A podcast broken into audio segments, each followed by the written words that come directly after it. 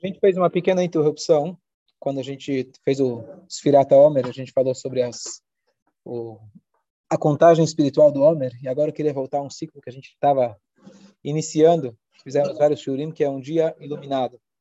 A gente começou da hora que a pessoa acorda, falamos sobre Netlet Yadayim, falamos sobre como que deve ser a rotina de manhã, que a gente deve estar limpo para poder rezar e etc.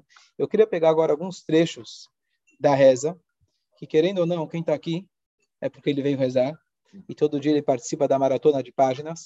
Quem alcança mais rápido, a corrida tem a corrida de 500 metros, a corrida de 1.000 metros.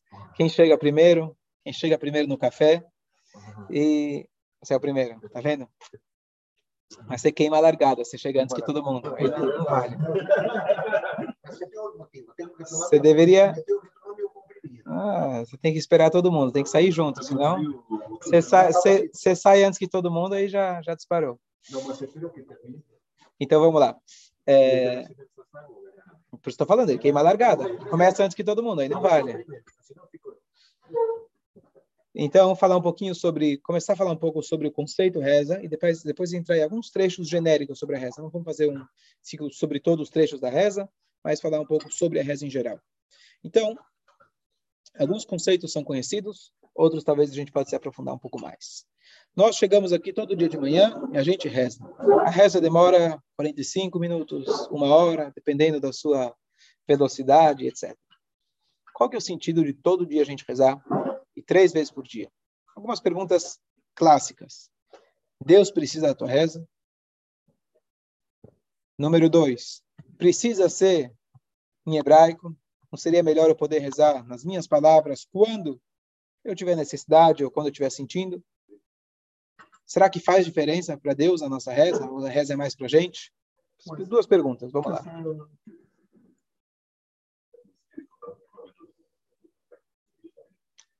De barba. Não sei.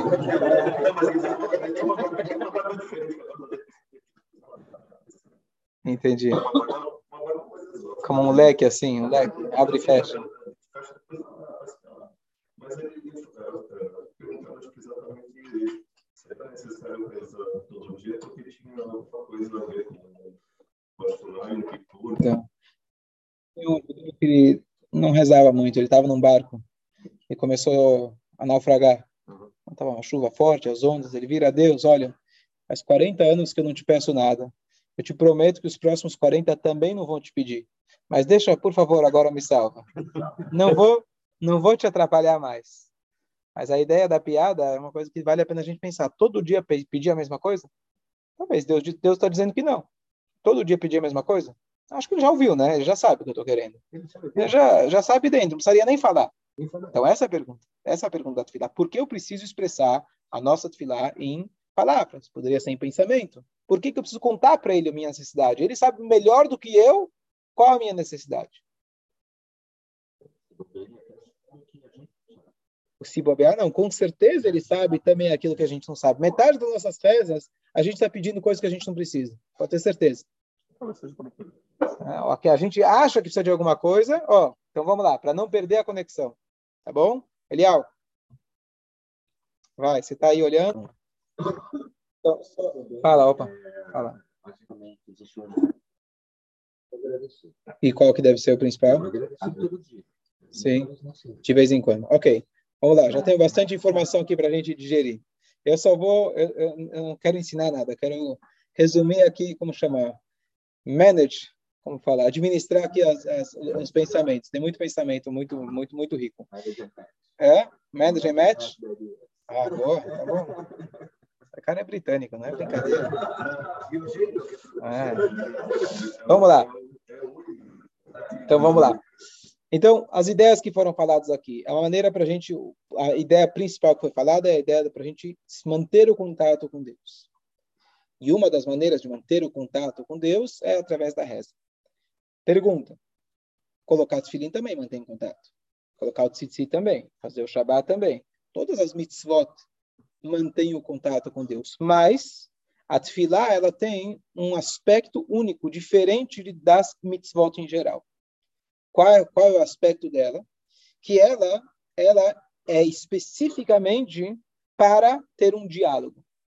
Todas as mitzvot, você está se conectando, colocando o no meu braço para poder facilitar que os meus sentimentos sejam direcionados a Deus. Eu coloco o tzitzit para lembrar que eu tenho que servir a Deus a todo momento.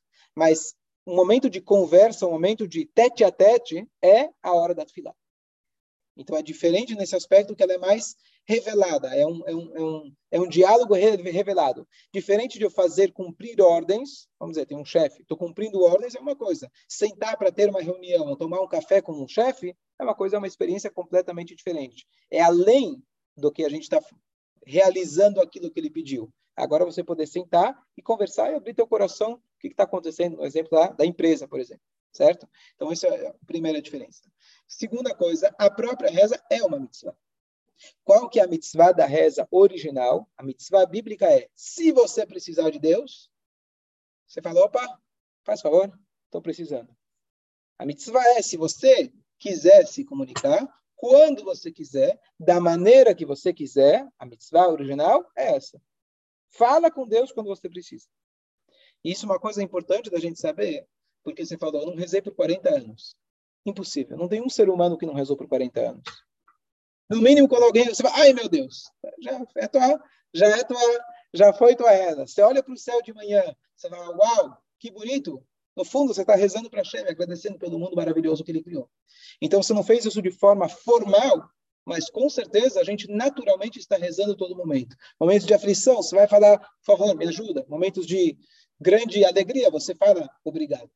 Só que, como você falou, tem uma linguagem mais aperfeiçoada, que é o caminho que a gente sabe, que nem você falou quando a gente está combinando, tem uma sinergia especial, tem um portão especial que você consegue entrar através do texto que os sábios, conhecedores dos caminhos daqui para o céu, eles falaram, olha, pega aqui a direita, a esquerda, fala essas palavras, junta, soma, tem, tanta, tem tantas rezas, ao longo das gerações foram acrescentando um pouco mais, porque esse é o caminho, como conforme está tendo mais trânsito, o petróleo está ficando mais caro, então você precisa acrescentar um pouco mais de reza para você poder conseguir atingir o seu destino. Antigamente, você ia no templo, você fazia, trazia um cabritinho, já alcançou. Não tinha trânsito, era direto.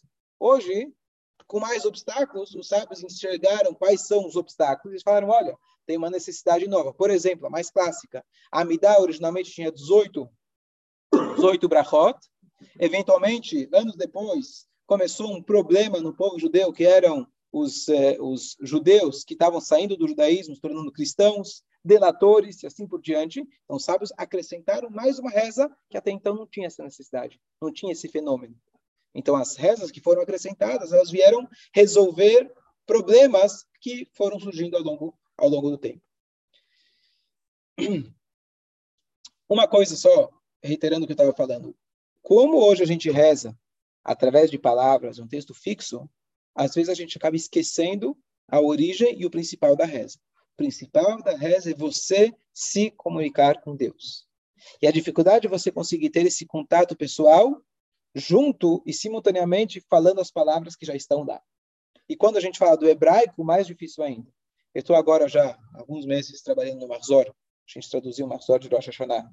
Que Baruch Hashem, muita gente chegou e falou, olha, depois desse Marzor, a minha experiência de reza foi completamente diferente que é a primeira vez que tem em português um Marzor com uma tradução boa, não tão complicada, lado a lado português com a transliteração, letras grandes, dá para você ler, dá para você enxergar. Em geral, quando a gente fala de livro judaico, a gente imagina aquele livro que está escrito no pergaminho ainda, né? a Torá. A gente tem que a gente tem que modernizar para que a gente possa se comunicar com Deus, de maneira que a gente possa se aproximar do contexto do conteúdo da reza. Então, a ideia da reza Sim, a gente vai falar o texto, mas o texto não pode comprometer o seu sentimento pessoal. Então, por mais respondendo a tua pergunta, todo dia eu pedi a mesma coisa para Deus? Todo dia você acorda diferente. Não tem um dia que é igual ao outro. Então, o teu sentimento na reza deve ser diferente. A cada dia, você repete as mesmas palavras, mas o teu sentimento, a tua necessidade muda a cada dia. Ela muda a cada hora. E é por isso, inclusive, a gente teve algumas semanas atrás, a maior paraxá da Torá, que ela conta sobre o sacrifício de cada um dos líderes das tribos. Cada sacrifício, a Torá descreve, acho que são em seis versículos, e se repete 13 vezes, esses mesmos seis versículos. A Torá, que as leis de divórcio e casamento se aprende de dois versículos, que são leis complicadíssimas, são leis que vão influenciar uma vida inteira, se ela casou, não casou, divorciou, não divorciou, os filhos são legítimos, são dela, não são. Isso a Torá resume em dois versículos. A Torá gasta, chutando por cima, uns 70 versículos para contar cada um dos sacrifícios que eles fizeram, que poderia se resumir. Todos eles fizeram o mesmo sacrifício. Por quê? Porque você pode ter as mesmas palavras, mas o teu sentimento muda completamente aquele sacrifício. Aquele aquele texto da Tfilá, que é igual todos os dias, é igual para todo mundo, vai mudar completamente conforme o seu dia, conforme a pessoa, conforme a sua kavaná. Então a Torá está falando, fizeram o boi, é o boi, o boi, o boi, mas cada boi é diferente. A Torá faz questão de contar qual tribo fez qual boi, porque cada pessoa, cada momento, a cada dia, a tua reza tem que ser diferente. Se é diferente ou não, talvez às vezes a gente bota no piloto automático e a cabeça já já decola para a Lua, certo? O homem chegou na Lua muito antes de, né, de Neil Armstrong. A gente rezando, a gente chega lá bem rápido. Então, essa é ideia da gente, esse é um, um, um, um cuidado que a gente tem que ter de ao ler as mesmas palavras todos os dias, porque elas são, elas conduzem a gente no lugar certo, a gente não esquecer do principal, que é a Kavaná. E a Kavaná é muito difícil a gente manter quando a gente está lendo o mesmo texto todo dia. Quem lê todo dia sabe que como é difícil você se concentrar nas mesmas palavras, uma vez que nosso cérebro ele se acostuma, quando você faz uma coisa repetidas vezes, ele já vai no automático. Quando você lê o Cádiz a primeira vez, é uma coisa. Quando você lê depois de tantas, a tua cabeça já decola. Então, esse é o principal assunto da Tfilá, a gente conseguir se conectar e conseguir se conectar, começa a gente começando olhando para dentro, olhando os nossos sentimentos e tentar alinhar e direcionar eles para a. Fala. Respondendo a tua pergunta. Alguém te falou, só repetindo aqui, alguém te comentou, um suposto rabino, que na Amidá você pode falar o que você quiser. Talvez ele falou outra coisa, não sei o que ele falou, mas você falar o que você quer, talvez você falar o que você quer, todos aqueles que inventaram no judaísmo sem ter nenhuma base para isso, se perdeu ao longo da história. Existe um suposto Sidur hoje, que fala do que Abraão, do que Isaac, do que Jacob, do que Sarah, Rifkar, Rached, etc. Davi, e vão colocando. Davi, Davi justo tem a Gemara que conta por que Davi não foi colocado na Midah, justamente. E aí agora tem o Abraha, Abraha que inventaram para quando a pessoa vai fazer a cirurgia e mudar de sexo. Fizeram? Eu, li, eu recebi, eu recebi essa suposta Abraha. Então tudo isso aqui é você pegar uma ladeira e agora tô, você vai na ladeira, vai descendo para descendo a serra, não precisa gastar gasolina, só que vai dar, você vai cair, acabar caindo no mar. Tudo isso, tudo que foi inventado sem base nenhuma ao longo da história, não só o judaísmo, tudo que não tem base se perde ao longo da história. O Sidur original vai continuar sempre sendo o Sidur. Os inventados vai ser legal, vai ser bonito, vai ser popular, mas ele é como a moda, ele vai, vira, volta e vem e ele não tem, não, não, não se sustenta. O que sim, não, ele sai, se perde completamente, certo? Se ele, se perde, tem que ter a tradição. Se você perde as bases, é igual. O melhor exemplo que eu vi para isso é o seguinte: a pessoa foi no bosque, ele viu uma rosa maravilhosa. Oh, que lindo, vou levar para minha casa. Cortou e levou para casa deixou em cima da mesa. Chegou o dia seguinte, ela morreu. Então, se você quer pegar, como muitos dizem, as partes bonitas do judaísmo, eu escolho as partes bonitas, quer dizer, tem parte feia que eu descarto, e a parte boa que eu gosto. Ou seja, as obrigações eu não quero. rein é gostoso, por que não? Então, quando você fica só na, na superficialidade, sem ter as raízes que elas permitem e elas nutrem com que a permitem que a flor possa continuar existindo, então ela pode ser bonita por um tempo. Ela vai ser é bonito falar o Yiddish por uma geração, só que o neto não quer, não quer mais saber do Yiddish. O, o por si não tem nada. Ou mesmo falar o hebraico, infelizmente, só falar a língua hebraica, se identificar com Israel, os restaurantes em Los Angeles são mais são, são melhores. Se for só, se não tiver as bases e as raízes, é isso que acontece. Essa é a tendência. Então, inventar na tefilá não dá. Agora, o que sim, na Amidá, você tem trechos que você deve pensar, ou pode pensar, pedidos individuais. Então, quais são esses momentos? Você tem no Shema Koleinu. Shema Koleinu é como se fosse uma reza coringa. Antes de falar as palavras Kiatá Shomeat Filá, você pode pensar em tudo aquilo que for pessoal seu. Agora, se for algum pedido que não esteja em algum trecho da Amidá, mas se é saúde, por exemplo, Naquele trecho que fala sobre saúde, você pode estar pensando na pessoa, em alguém específico. Na parte que você está pedindo Barechaleino, que é Parnassá, você pode fazer um pedido, olha, hoje que eu possa fechar tal e tal negócio. E agora, falar dentro da Amidá, você poderia, nesses momentos, é um pouquinho antes do final de cada brachá, se quiser eu mostro depois no Sidur, seria antes do que a Tashmet Filah, que Kelmeda, você poderia acrescentar, mas o ideal é não falar nas nossas palavras. Isso fazer em pensamento para não mudar o texto original. É permitido, é permitido, mas o ideal é ser nem isso a gente não mudar o texto original. Vai que a gente fala de alguma maneira que não seja respeitosa, a gente estaria não falando, não, não, não pegando uma lombada no meio do caminho não vale a pena. Então você pensa durante a midá em algumas coisas particulares, mas não que você pode pegar, começar a midá, só fazer em pensamento, ou pensar o que você quiser, isso não, isso não existe. Certo?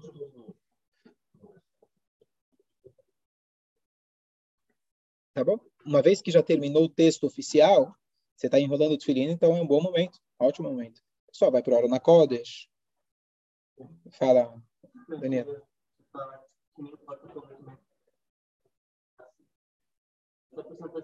Então, então vou elaborando o que o Arthur tinha comentado. Se a reza é para si ou se a reza é para Deus. Então, aqui, na verdade, é um conceito super importante da gente explicar, não só em relação à reza, mas em relação a toda, todas as mitzvot que a gente faz. Elial, a reza é para nós ou a reza é para Deus? Para os dois. Então, muitas vezes as pessoas falam e pensam, falam, bom, Deus não precisa da minha reza. Ele não precisa, ele sabe o que eu preciso. Quem precisa sou eu. O ser humano vai acabar esquecendo. O ser humano, se ele não se comunicar com Deus, vai acabar esquecendo de onde vem as coisas, vai acabar esquecendo de agradecer, esquecendo para quem ele deve pedir, etc. Tem o passo que a gente fala todos os dias, Veatá, Kadosh, Yoshev, Teilot, Israel. Você, Deus, é sagrado e você senta sobre os louvores do povo judeu. O Baal costumava dizer que é a Parnassá de Deus, a gente reza para Deus tudo bem, Parnassá, eu quero Parnassá. Qual que é a Parnassá dele? A Parnassá dele é quando a gente fala Baruch Hashem. Essa é a Parnassá de Deus. Você quer tanto Parnassá, por que você não dá um pouco de Parnassá para ele? Coitado. Né? Quantas pessoas agradecem e falam Baruch Hashem, obrigado Deus por A, B, C, tu, etc. que a gente tem na nossa vida. Essa é a parnassá de Deus. O que significa isso? Que a reza não é só para o meu psicológico, para eu estar conectado com Deus. Deus, ele se colocou numa posição que ele precisa das nossas rezas. Cada vez que a gente louva a Deus, apesar dele ser ilimitado, e a gente não tem nem como descrever a sua limitação, nós somos seres limitados. Quando Hashem ele deu a Torá e fala, eu escolhi o povo, eu escolhi o ser humano, eu criei ele com uma consciência, eu espero que ele reze para mim, significa eu quero, e se eu quero, eu preciso. Então, Deus ele precisa das nossas rezas. Se você não rezou um dia, você fala, bom, tudo bem, mas não rezei hoje, mas não esqueci de Deus. Então, tá bom, ah, te ligo amanhã. Não é todo dia que eu preciso ligar para o meu amigo, de vez em quando eu pulo, estou ocupado. Deus ele está esperando. As coisas não acontecem enquanto você não rezou. Cada um rezar faz a diferença para a Kadosh Baruch, faz a diferença para ele. Então isso é importante a gente entender de qual é o valor da nossa reza. A reza não é só para mim. Não seja tão egoísta. A reza é para Deus. Ele quer a sua reza. Ah, mas não quero rezar. Hoje não estou precisando de nada. Já agradeci muito ontem. Tudo bem, mas ele está esperando. Ele está lá esperando você falar a sua reza. E por isso o Baal Shem ele sempre incentivava as pessoas não só rezar de maneira oficial, de maneira é, é, qualquer, lógico que eu usei antes, né, de maneira formal, mas a gente o dia inteiro está louvando a Deus. Cada vez que você fala Baruch Hashem, obrigado Hashem, você está engrandecendo o nome de Hashem e ele depende de você. Como pode ser que o infinito depende? Ele decidiu. Se ele decidiu, ele pode também se definir, ele também pode se depender das nossas rezas. Então, quando a gente reza, ele quer e está esperando. É importante a gente lembrar disso.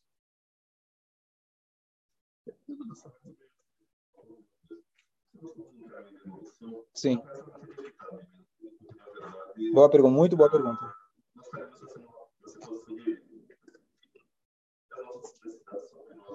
Muito boa pergunta. Boa pergunta, é? É? Então, eu queria antes só é, é, antes, antes, da tua pergunta que é super interessante, a pergunta o que o que o Zé Efraim tinha comentado. Zé Efraim, não tem. Você tinha comentado que a gente deve mais agradecer do que pedir. Se você olhar a estrutura da reza, tem muito mais pedido do que agradecimento. Se você olhar a reza em si, nua e crua, que é a Amidá, a Amidá você tem três louvores no início, três agradecimentos no final, e o miolo da reza, que são as 13 intermediárias, são pedidos.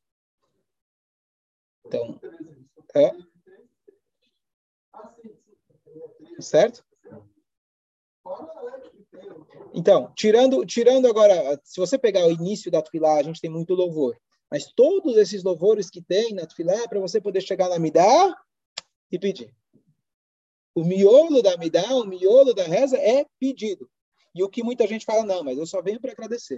Eu não quero incomodar Deus, eu não vou ficar o dia inteiro. É a lista do supermercado. O dia inteiro, eu quero isso, eu quero aquilo, eu quero aquilo. Deus é tua, tua é, secretária? É, vai, faz por merecer, vai trabalhar. Agradece Deus pelo que você tem e pronto. Não, isso não é judaico. Judaico é pedir. É verdade. Judaico é pedir, está aí na reza. Agora vamos entender por quê. Então tem aquela frase que eu estava comentando com uma pessoa essa, essa semana, ele falou, olha, as pessoas dizem, se eu fosse rico, eu ia ser feliz. Mentira. Se você fosse feliz, você ia ser rico. É o que a gente estava tá falando ontem. Ou seja, se você tem felicidade, você vai ter muito mais ânimo para trabalhar. Tá rico, literalmente, com dinheiro no banco, sem, sem história filosófica, como a gente está falando ontem. Você é rico com dinheiro no banco. Se você está feliz, você tem ânimo, você vai ter muito mais garra para enfrentar e ser rico. Ah, se eu fosse rico, se você pensa assim, mesmo quando você tiver dinheiro na conta, ainda a tua mente continua sendo de pobre. O que eu quero dizer é, o que vem primeiro, o galo ou a galinha? O que vem primeiro? A nossa necessidade ou nosso pedido a Deus. Em outras palavras, poxa, estou sem dinheiro, acho que vou ter que bater na porta da sinagoga. Né? Eu sei que o Rabino já não veio lá há tanto tempo, mas é igual médico, você liga quando precisa. Se precisa, vou lá dar uma rezada na sinagoga, tem alguém precisando, estou precisando, Deus nos livre que ninguém precise de nada, mas no momento de aperto, vou lá rezar, fazer alguma coisa a mais. O que veio? A pessoa pensa, bom, já que eu estou com um problema, eu vou rezar para Deus. É o contrário. Já que Deus está esperando a tua reza, ele te criou uma situação que você lembre dele. Então, todas as necessidades que nós temos, quem foi que criou essa necessidade? Quem que criou esse, essa, essa dinâmica que nós precisamos todos os dias de comida? Poderia ser no piloto automático. Ele criou a necessidade que você precisa da chuva tanto é que no Egito eles não precisavam de chuva. O que, que eles idolatravam? O rio. Deus falou: vocês vão sair do Egito, vão para Israel e lá não vai ter o Nilo. Oh, que bom, então eu vou ficar no Nilo, prefiro ficar no Egito. Deus fala: não. A maior dádiva é que em Israel não tem chuva. Quando faltar chuva, o que você vai fazer? Olhar para o céu. Será que tem nuvem? Na hora que você olha para o céu, de repente você fala: pô, acho que tem alguma coisa aí em cima. O céu tão grande, tão bonito. Como vai vir essa chuva? Não tem nada que você possa fazer. Você pode tirar a gota do você pode, é, como chama, reciclar água, você pode desalinizar água, mas fazer chuva ainda o ser humano não conseguiu. Você é obrigado a olhar para cima. Então, essa é a dádiva. A necessidade, ela é criada porque a chama ele quer a sua reza. Não é que você vai rezar já que você tem uma necessidade. Quem vem primeiro, o ovo a galinha? A chama ele criou a necessidade. E ele sabe que o ser humano, querendo ou não, a hora que você mais tem conexão com ele é quando você pede. Por mais altruísta que você seja, por mais agradecido que você seja, na hora que toca no nosso calo, essa é a hora que você espreme teu coração e fala, por favor, me ajuda. Sim ou não? Estamos? Estamos? Não é bem com certeza, não tem dúvida que somos inferiores a Deus, mas na ideia dele ter colocado a gente aqui não é uma questão de inferioridade, é a questão de um relacionamento. Um relacionamento, às vezes, um dá, o outro recebe, às vezes inverte. Então, a chama ele cria para a gente a falta, para a gente doar para ele. Não, não, claro, não estou tirando, claro que tem. Sim, sim. Perfeito. Mas essa hierarquia, Deus ele foi tão bondoso, não é que ele quis dominar alguém. Ele quis ter um relacionamento com alguém. Para que haja um relacionamento, ele precisou nos criar. Ele precisou nos criar com necessidades. Caso contrário, o que, que Deus falou para a cobra? Qual foi o castigo da cobra? Rastejar e você vai comer terra, vai comer pó. Se a gente comesse pó, a gente teria parnassá? Seríamos todos milionários? Qual que é o problema? Esse é o maior castigo. Quando você chega um pai e fala, olha, tá aqui um cartão de crédito ilimitado, não me liga nunca mais. Uma criança, uma cabeça pequena, fala, que bom, agora eu posso comprar o que eu quero. Ele nunca vai conseguir comprar um relacionamento com o pai dele. Deus virou para qual, para qual, falou, tá aqui. Você tem para nascer ilimitado. Não me enche nunca mais. Não me liga nunca mais. O ser humano, Deus fala, sabe, precisa trabalhar, sabe, precisa suar. Isso é uma verdade. Porque senão você ia esquecer dele. Certo? É onde a gente aprende isso. Então tem uma sirra que o Rebbe explica sobre Hana. Um, um, um modelo para a gente de amidá que nós fazemos. Várias leis a gente aprende da Hana. Hana era uma mulher que não teve filhos por muitos anos. O marido dela, Elkanah, a história que a gente lê na Haftarah de Rosh Hashanah, no paralelo à história de Avram, que não tinha filhos, então a gente lê a história de Haná nos profetas, que ela não tinha filhos. E aí o marido dela se casou com uma segunda esposa, ela teve muitos filhos, e ela sofrendo de ciúmes da, da, da, da irmã e etc. E ela rezava para Deus, pedia, pedia para o marido, e o marido fala, olha, eu não sou melhor para você do que dez filhos ou oito, não lembro qual era a linguagem. E o marido tentava consolar e ela não se consolava. Até que um dia ela foi para o Mishkan, no templo que tinha na época, em Shiló, tinha lá o profeta Eli, e ela, Eli o Cohen, e ela começou a rezar com muita, muita intensidade. O profeta criticou ela, falou, você está bêbada? Ela falou, não estou bêbada. Eu estou rezando para Deus para ter um filho, e esse filho ele vai ser, ele vai poder servir a Deus sua vida inteira. E, no final das contas, ela tinha razão, ela rezou com toda todo fervor e sinceridade, ela tinha rezado em voz baixa, coisa que não era prática na época.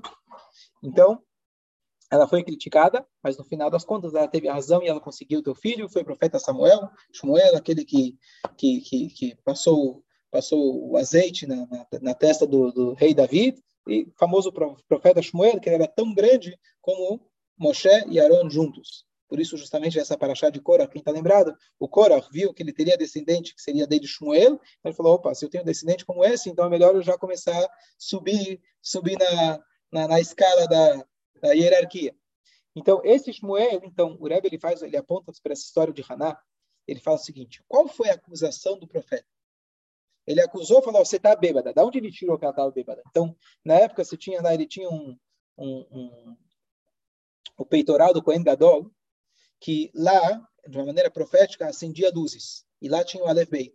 Ele juntou o Aleph Beit para tentar decifrar o que estava acontecendo com aquela mulher. E lá apareceu as letras Shin Hafresh Rei, que é Shikorá. Então ele falou, essa mulher está bêbada. Na verdade, a tradução era para ele juntar as letras numa ordem diferente, que seria Ksheira, uma mulher kasher. Ele entendeu que seria bêbada, mas era uma mulher kasher. Então o Rebbe pergunta, nas minhas palavras, vou trazer aqui que o Rebbe pergunta, uma coisa fantástica. Você chega para alguém e fala, eu acho que você está bêbado. Você conhece alguém que fala assim, tô mesmo. Você conhece alguém que fala assim, tô. Ou alguém fala, não, não tô. Ah, não, agora que você falou que não tá, com certeza você não tá. É? Fica aqui num pé, deixa eu ver. Ele chega e fala, você tá bêbado. Ela fala, não estou. Ah, então tá bom. Okay, beleza. Então tá bom, pode passar. A Blitz não manda você passar e um sábio, um mestre, um profeta chegar e acusar alguém que está bêbada, se a pessoa não está bêbada, é um pouco estranho. Tem, tem alguns, você vê alguns comportamentos, né, o Talmud fala que ele começa como, pessoalmente, quando toma o primeiro cálice de vinho, no caso, vinho forte, ela fica como um carneirinho. Depois ela fica como um macaco. Depois fica como aquele animal que a gente fala o nome. Ele vai, vai subindo de nível. Né? É primeiro, primeiro o carneiro, primeiro fica calmo. Pode ser depois leão, depois macaco, depois o. Obrigado, tinha faltado leão, obrigado. Então, o é, é, que, que, ele, que, que, que, que ele quis dizer com isso? E a verdade é que a palavra chicor, a palavra bêbada, né, a gente tem a pessoa que é alcoólatra, e tem a pessoa que ela é ególatra, que no fundo é a mesma coisa. A pessoa está tão metida nos seus problemas no seu ego, nos seus, nas suas coisas, que ela precisa buscar alguma forma de escapar. Um, se, um escapa através de uma droga, outro de outra droga, outro se escapa através do seu próprio ego. A história é verídica, um cara chegou num rabino, um rabino instruído, ele conta. Ele fala, olha, eu não entendo. Eu tinha problemas no meu casamento. Mas eu fumava, eu tinha vícios, tinha um monte de coisa. Hoje, perdi peso, tô limpo, não faço mais nada, e começou a falar e como ele fez, e como ele se, como ele se desempenhou, e como ele está bem. Falou, minha esposa fala que não me aguenta. Falou, claro, antes estava viciado no álcool, no jogo, agora está viciado em você mesmo. Quem te aguenta? Esse é o pior dos vícios. Você não para de falar de você mesmo, certo? Esse é o bêbado. O bêbado, ele está focado em si mesmo. Quando ela acusou que ele estava bêbado, ele estava acusando que reza que é essa? Nas palavras que a gente escuta, eu estou aqui para agradecer. Fica feliz que Baruch Hashem, você tem um marido. Fica feliz que você pode respirar. Você não tem filhos? Bom, você já pediu. Deus não respondeu. Segue a vida. Resignação, como a gente falou ontem. Aceita. Não é judaico aceitar? Abaixar a cabeça? A Haná falou não. Esse não é o jeito judaico. Se eu tenho uma necessidade, eu posso e devo pedir para Deus até que Ele me atenda. Ele quer minha reza. Cada vez que eu peço, Ele fica feliz. O que vai ser no final, claro que depende dele. Não é toda reza que é garantido que vai acontecer da forma que a gente espera. Mas a resposta de Hannah serviu como modelo de todas as nossas rezas. Algumas das leis da Amidá, a gente aprende de Hannah como rezar, em silêncio, a maneira que ela se dirigiu para Deus, a kavaná dela, a gente aprende de Hannah.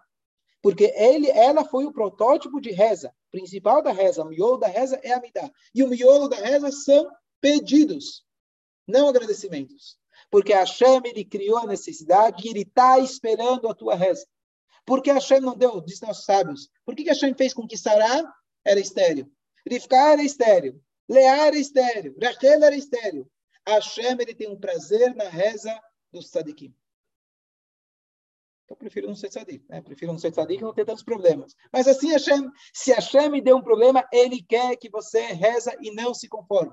Claro, esse não se conformar não pode ser a ponto de acabar com a minha vida. Falar, não, enquanto eu não conseguir aquilo que eu preciso, eu estou acabado. Não, preciso ter fé, saber que Hashem é o bem, mas saber que ao mesmo tempo eu devo rezar, eu posso rezar e ele espera esse tipo de conexão com a gente. Quando eu tenho um problema, eu não vou escapar para a reza. Bom, faz tempo que eu não rezo, tem até ficou meio chato, né? Entrar na sinagoga, eu nunca vou, só vou agora que eu preciso pedir, fica meio chato. Não. Hashem só quis te lembrar qual que é o teu lugar. Não é chato pedir. Aqui é o nosso lugar. Pedir é o nosso lugar. Essa é a maneira da gente se conectar com a Kadosh Baruch Você pede, ele dá. A gente agradece. Você pede, você louva, você agradece. Esse é a maneira. Não adianta. Não adianta. Por mais que você vai agradecer, o pedido, quando você precisa, vai falar com mais cavaná. Uma dor de dente sua dói muito mais do que a dor catastrófica de outra pessoa. Quando pega no teu calo, você vai pedir com o coração. Assim Hashem fez o ser humano. Então, quando você pede, Hashem está esperando a sua reza.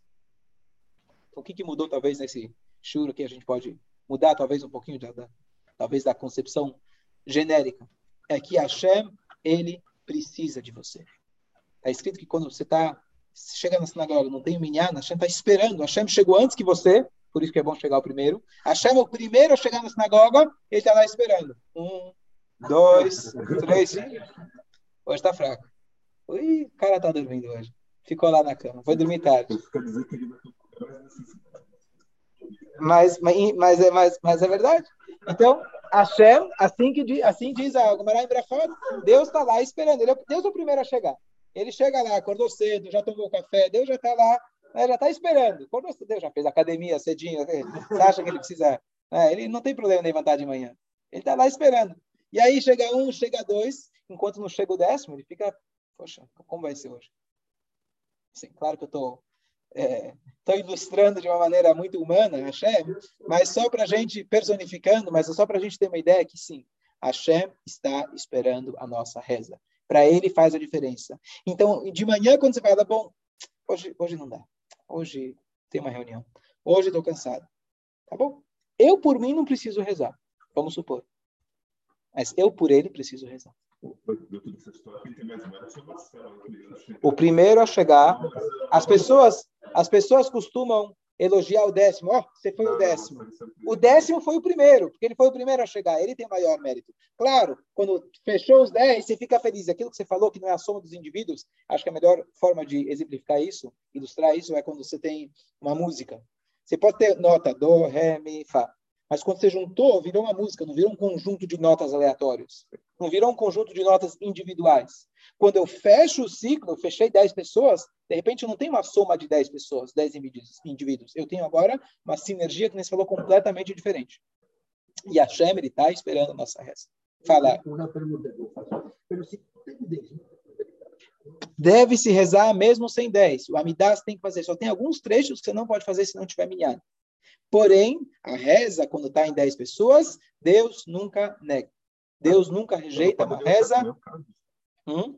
Você não pode fazer o Kadosh. Tudo que é Kadosh, eu expliquei outro dia. Tudo que é chamado Kadosh, claro, toda reza é Kadosh, toda reza é sagrada. Mas os trechos são chamados Kadosh. Kadosh, Kadosh, Kadosh. A Torá, Kadish. Tudo isso a gente não pode fazer se não tiver 10 pessoas. Precisa ser alma presente no corpo. Deus está esperando necessidades. Necessidades só existe aqui. As almas que não estão mais no corpo não têm necessidades. O corpo, né, por ser limitado, ele tem necessidades. As almas não têm necessidades. Ok? Bom dia a todos. Que a chefe possa ouvir nossas rezas.